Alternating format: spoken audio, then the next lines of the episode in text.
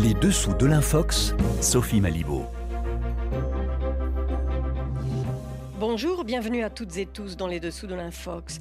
Quand l'accès aux informations vérifiées est restreint, les Infox prolifèrent.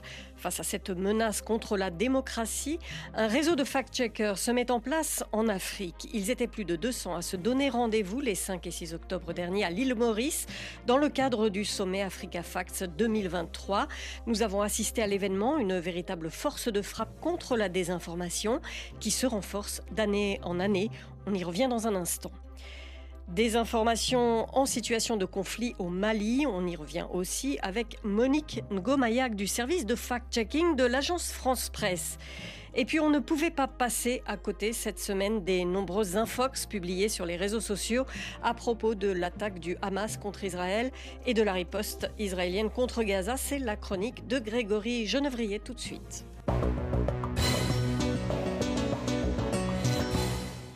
Des civils abattus en pleine rue, des cadavres décapités, des blessés coincés sous les décombres. Les images d'horreur ont envahi les réseaux sociaux depuis l'attaque meurtrière du Hamas contre Israël samedi dernier. Profitant de l'émotion et de la sidération, certains partagent aussi de nombreux contenus trompeurs. Une désinformation d'une ampleur sans précédent qui ajoute à la confusion Grégory. Dès les premières heures de l'attaque, des infox autour des affrontements se répandent déjà sur les réseaux sociaux. Plusieurs vidéos affirment par exemple que le Hamas vient d'abattre des hélicoptères israéliens. Les images sont impressionnantes. On voit un homme abattre un appareil à l'aide d'un missile sol-air. Mais cette vidéo, eh bien, elle n'a rien à voir avec la guerre entre Israël et le Hamas. En réalité, elle est tirée d'un jeu vidéo réputé pour son réalisme. Un procédé de désinformation déjà largement documenté depuis le début de l'invasion de l'Ukraine. D'autres publications affirment aussi montrer une trentaine de parachutistes du Hamas en plein vol au-dessus d'Israël. Si le mouvement islamiste a bien utilisé des paramoteurs pour son attaque, cette vidéo n'a pas été prise en Israël. Grâce à une géolocalisation de la scène, on sait qu'il s'agit d'un exercice militaire filmé au Caire, en Égypte. Au-delà des affrontements, la désinformation vise aussi les victimes de cette guerre. Pour minimiser le bilan humain de cette attaque, certains internautes avancent qu'Israël mettrait en scène des cadavres. Leur prétendue preuve, c'est une vidéo de 30 secondes. On y voit un jeune homme au sol, entouré de civils et de militaires, en train de faire le mort pendant qu'une équipe de tournage filme la scène. Nous avons vérifié cette vidéo en faisant une recherche par image inversée. En fait, cet extrait provient d'un court métrage intitulé Empty Place, mis en ligne sur YouTube en 2022. Aucun rapport donc avec la situation actuelle. Ce narratif de la mise en scène des victimes, on le retrouve aussi utilisé pour minimiser les victimes des bombardements sur la bande de Gaza. Et encore une fois, la vidéo à l'appui de cet infox est sortie de son contexte. On y voit plusieurs hommes couchés par terre sous des draps blancs avec du monde autour. Certains bougent et rigolent. Le commentaire de la publication ironise et ajoute, je cite, Voici pourquoi ils n'ont pas gagné d'Oscar avec le hashtag Palestine. Mais ces images n'ont rien à voir avec les bombardements en cours sur Gaza. Vérification faite, la vidéo date de 2013. Elle montre une action militante organisée par des étudiants pour protester contre le gouvernement égyptien. Une infox partagée notamment par un média nationaliste hindou anti-musulman. Et ce torrent d'infox soulève des questions sur la responsabilité des réseaux sociaux. Oui, car si chaque conflit a le droit à son lot de désinformation, la manipulation des images autour de cette guerre atteint des records. C'est d'autant plus grave que sur Facebook, TikTok et X notamment, toutes les infox dont on vient de parler sont encore en ligne, raison pour laquelle le commissaire européen au marché intérieur a rappelé les PDG de ces plateformes à leurs obligations. Thierry Breton a réclamé la suppression de tous les contenus signalés comme illégaux. Malgré ça, de nombreuses infox et contenus violents sont toujours à portée de clic. Merci Grégory Genevrier. Alors on y reviendra en détail dans l'émission de vendredi prochain. Thank you. L'accès restreint aux médias d'information et le musellement de la presse est un terrain de prédilection pour la rumeur et la mésinformation. C'est la porte ouverte aux infox. Le Sahel en fait l'expérience, notamment à la suite d'une série de putsch au Mali, au Burkina Faso, au Niger. Nous avons profité du sommet Africa Facts qui se tenait en fin de semaine dernière à l'île Maurice pour rencontrer des journalistes blogueurs du continent faisant leur métier de fact-checker, parfois dans les pires conditions. Parle. Et l'on n'a pas manqué de remarquer l'absence à ce sommet de la journaliste Samira Sabou. Elle avait prévu de faire le déplacement du Niger, mais son interpellation le 30 septembre l'en a empêché.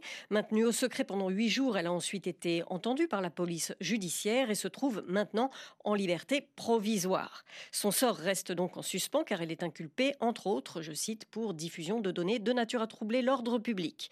Présent au sommet de Port-Louis, son confrère malien, coordonnateur du site Nous en parle. Samira Sabou, c'est une collègue qui, j'ai connue dans le cadre d'un programme de soutien aux fact-checkers. C'est une journaliste indépendante et on n'a vu aucune de ses publications, aucune de ses productions qui porte atteinte au crédit de l'État. Elle s'est juste mise au-dessus de la mêlée. Elle a choisi la voie de l'indépendance, de l'impartialité. Donc pour ça, nous pensons qu'elle ne mérite pas d'être en prison. Au fait, on a analysé la situation on a compris que, en tout cas dans la situation du Niger, il n'y a pas de choix à faire. C'est-à-dire qu'il n'y a pas de neutralité. Soit vous êtes avec nous, soit vous êtes contre nous. Donc c'est comme ça que nous avons analysé la situation. Vu qu'elle elle se tenait au fait, elle ne faisait pas une prise de position, donc elle a été victime d'une campagne de désinformation qui ont conduit à son interpellation. Ce caractère non partisan du fact-checking est une exigence particulièrement importante aux yeux de Ange Kassongo, fondatrice du site Balobaki en République démocratique du Congo. Ce volet non partisan est très important dans nos pays qui sont euh, assez jeunes, hein, en démocratie, il faut le dire.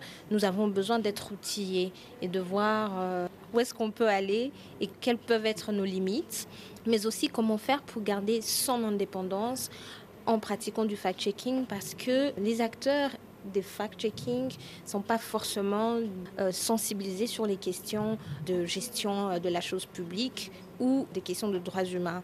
Parfois, et bien souvent d'ailleurs, les fournisseurs ou les gens qui créent les fake news et la désinformation en ligne sont au contraire des personnes qui sont sensibilisées, qui sont instruits, mais qui ont un agenda caché pour des intérêts soit politiques, soit économiques. Et c'est important de savoir comment résoudre ces genres de difficultés que l'on peut rencontrer euh, lorsqu'on fait un fact-checking qui peut déplaire la personne qui a initialement lancé une fake news ou une désinformation dans le but de manipuler l'opinion ou de faire de la propagande. C'est la difficulté pour vous, fact-checker, c'est de supporter une certaine pression de la part de ceux qui veulent instiller de la désinformation Oui, c'est très important pour nous. Le fact-checking se veut être non seulement indépendant, mais aussi avec une écriture pédagogique. Non seulement ça, le fact-checking se veut avoir accès à l'information publique. Or, dans nos pays, on a encore du mal. Enfin, déjà qu'on s'est bas sur la liberté de la presse, mais on n'en est pas encore aux lois euh, sur l'accès à l'information publique. Et ça, c'est compliqué quand on fait du fact-checking. Je disais tout à l'heure, pendant le panel, que la disponibilité ou l'accessibilité à une information ne garantit pas sa crédibilité ni sa véracité. Il y a toujours une démarche derrière de contacter les personnes ressources, les sources officielles aussi, pour confirmer une information quoique qu'elle soit en ligne, qu'elle soit disponible, parce que euh, on peut, pour ces dédouaniers, prétendre qu'elle n'avait pas été mise à jour. Donc il y a beaucoup de petits pièges entre guillemets et donc c'est très important de rencontrer à l'occasion de ce sommet des fact-checkers euh, qui travaillent dans des conditions encore beaucoup plus difficiles au Burkina Faso, au Mali et ailleurs et, et comprendre euh, comment ils font pour contourner ces genres de difficultés qu'ils rencontrent. Journaliste au Niger pour euh, Air Info, Armado Atafa fait partie de la même association que Samira Sabou, l'association des blogueurs pour une citoyenneté active. Pour lui, l'arrestation de celle-ci est une mesure d'intimidation pour ceux qui s'en tiennent au fait. C'est un défi à relever et ce n'est pas le seul. Il y a tellement de désinformations en ce moment et ça ne fait que c'est multiplié, ça fait que multiplier en ce dernier moment et c'est très difficile pour nous les fact-checkers de pouvoir les vérifier. Parfois, on fait face à des restrictions de sources ou bien et surtout que la technologie n'est pas assez développée dans notre pays, on peut avoir euh, peut-être une image. Pour pouvoir la vérifier en ligne, ça va devenir euh, tout un problème. Donc, euh, on ne peut pas peut-être la retrouver avec les moyens de recherche qu'on a sur le web. À en croire Armadou Atafa, cette démarche collaborative est embryonnaire et le sommet Africa Facts y contribue. Ça nous permet de peut-être euh, de se regrouper ou bien de se constituer un réseau avec d'autres journalistes qui sont venus d'autres contrées et d'autres pays Donc cela, ça peut nous faciliter le travail avec euh, les autres euh, journalistes des autres pays. Par exemple, on peut avoir euh, une information à vérifier et quand on n'arrive pas à la vérifier, peut-être elle peut concerner notre pays, elle peut exclusivement concerner un autre pays autre que les nôtres. Et comme ça, on pourra faire appel aux journalistes du pays en question pour qu'ils nous aident dans la vérification de cette information. Par exemple, si vous trouvez une image euh, qui est sortie de son contexte, et ça vous arrive déjà de travailler en collaboration avec d'autres journalistes? Oui, effectivement, ça nous arrive de travailler avec d'autres journalistes, mais c'est des pratiques qui ne sont pas encore assez développées pour nous. Donc je pense qu'avec ce sommet, on pourra développer ces réseaux de travail et ça nous faciliterait d'une certaine façon notre travail. Ça nous arrive parfois de solliciter certains journalistes qui sont hors du pays, mais malgré ça aussi, ce n'est pas toujours évident qu'on puisse arriver à bout de notre recherche.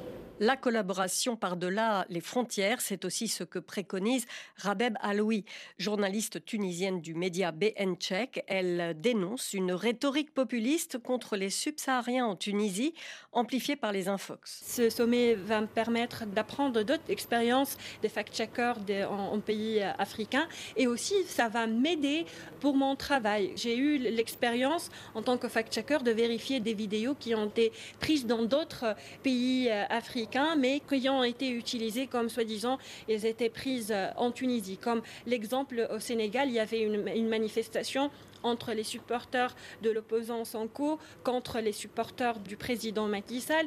Et cette vidéo a été utilisée en Tunisie comme étant une manifestation des subsahariens contre le régime du président Kais Saïd. Un autre exemple, des vidéos qui ont été prises lors de la guerre civile en Éthiopie il y a quelques années. Elle a été aussi publiée sur les réseaux sociaux en Tunisie comme étant des manifestations des subsahariens et elles étaient euh, présentées comme un danger pour la société euh, tunisienne. Donc pour moi, être ici et connaître des fact-checkers des pays euh, africains, ça va beaucoup m'aider pour mon travail en tant que fact-checker. Repérer le faux, rétablir les faits, c'est seulement une partie du travail. Mais comment gagner en visibilité? Réponse, faire preuve de créativité. Zoré Lassane, dessinateur de presse ivoirien et membre de Cartooning for Peace. La force du dessin, justement, on passe par mot pour faire passer des messages. Donc du coup, même si on veut être méchant, ça permet de passer en douceur. Le dessin a cette force-là que nous n'avons même pas même imaginé par le passé. On a vu ici que quelquefois les fact-checkers ils prennent des risques. C'est compliqué pour eux de dénoncer les fausses informations, la propagande, etc. Est-ce que pour vous c'est une facilité le dessin? Je pense qu'on a le même combat. On est engagé dans la même barque parce que nous aussi des fois euh, les dessins sont très mal interprétés. Et puis bon, on peut avoir des problèmes avec, euh, avec les politiques ou des hommes de pouvoir. Mais moi, j'avoue que le fact-checking, je connaissais très mal avant d'arriver ici. Je pensais qu'accessoirement, les journalistes s'adonnaient un peu à ce jeu-là, euh, de, de, construire et de donner la vraie information.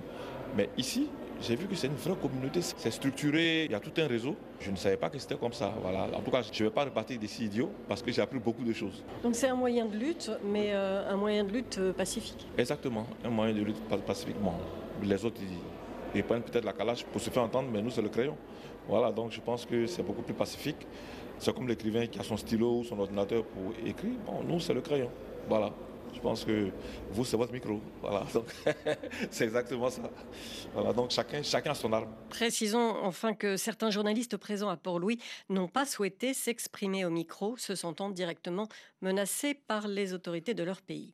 Et on laisse le mot de la fin justement à Ahmadou Atafa du Niger. Selon lui, la difficulté à exposer les faits en toute impartialité ne date pas d'hier. Pendant les régimes dits démocratiques, les journalistes font toujours face à des menaces et à des emprisonnements.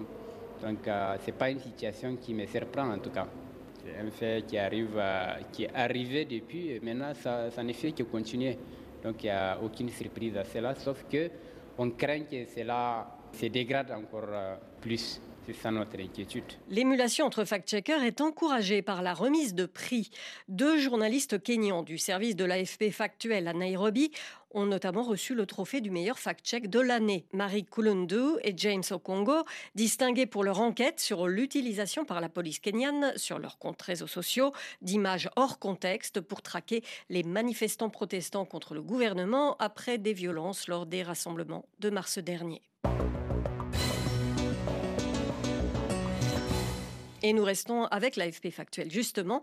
Direction Dakar, cette fois, en compagnie de Monique Ngomayag pour sa chronique où il est question de la détention de mercenaires russes de Wagner au Mali. Vérification faite. Bonsoir Monique. Bonsoir aux auditrices et auditeurs de RFI. Alors la crise politique au Mali suscite une vague de désinformation de tous côtés. Et vous vous intéressez cette semaine à une vidéo qui prétend montrer deux mercenaires russes de Wagner capturés dans la ville de Kidal. Alors que voit-on en fait euh, sur ces images, Monique? Euh, sur cette séquence, on voit deux hommes blancs, la quarantaine passée, et à l'apparence négligée, ils portent une tunique grise et sont filmés assis côte à côte. Le commentaire affirme qu'ils ont été capturés lors des combats à Nazawad. Cette vidéo a été partagée sur les réseaux sociaux X, WhatsApp, TikTok et Facebook au Mali. À votre avis, pourquoi cette vidéo apparaît en ce moment? En fait, ce fait qu'elle construit sur deux mots-clés, russe et Kidal. Kidal est en quelque sorte la ville insoumise du Mali parce qu'elle est sous le contrôle militaire de rebelles séparatistes depuis une décennie. Depuis début octobre, dont le gouvernement malien a lancé une opération pour rétablir sa souveraineté sur cette région située dans le nord du pays. Et les forces maliennes sont soutenues dans cette opération par des éléments du groupe paramilitaire russe Wagner que le pouvoir à Bamako désigne sous le nom d'instructeur.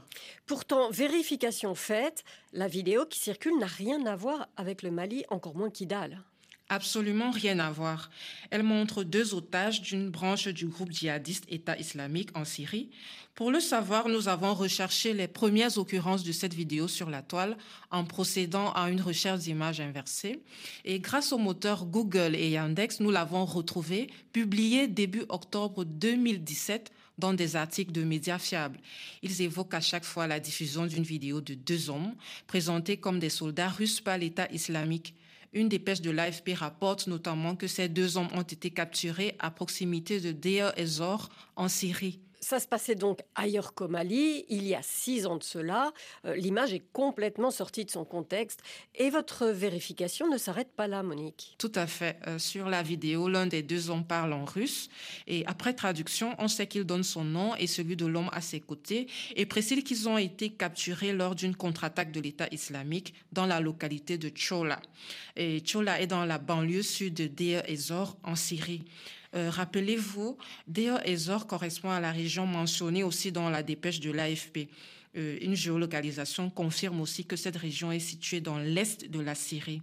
Cette vidéo apparaît donc en octobre 2017 alors que la Russie intervient aux côtés de l'armée syrienne pour soutenir le régime de Bachar al-Assad et sortir la Syrie de l'emprise de l'État islamique selon vous, qu'y a-t-il derrière la circulation de cette euh, fausse information? Une hypothèse possible, c'est que les auteurs sont hostiles, d'une part, à la coopération entre l'État malien et les mercenaires russes de Wagner, et d'autre part, favorables à la souveraineté du mouvement rebelle Akidal et son emprise militaire dans cette zone stratégique et orifère. Merci à vous, Monique Ngomayak, journaliste pour l'AFP Factuel. Bonne soirée à Dakar, et puis merci à toute l'équipe du bureau RFI pour avoir assuré cette liaison. À bientôt Monique. Les dessous de l'Infox se terminent pour aujourd'hui. Émission et chronique à retrouver sur notre site internet. Merci à Olivier Roux et Rémi Vivien à la réalisation. Pour nous envoyer des infos à vérifier, vous pouvez rejoindre le groupe WhatsApp Stop l'Infox au 33 6 08 94 93 05. On se retrouve la semaine prochaine. En attendant, place à l'info sur RFI.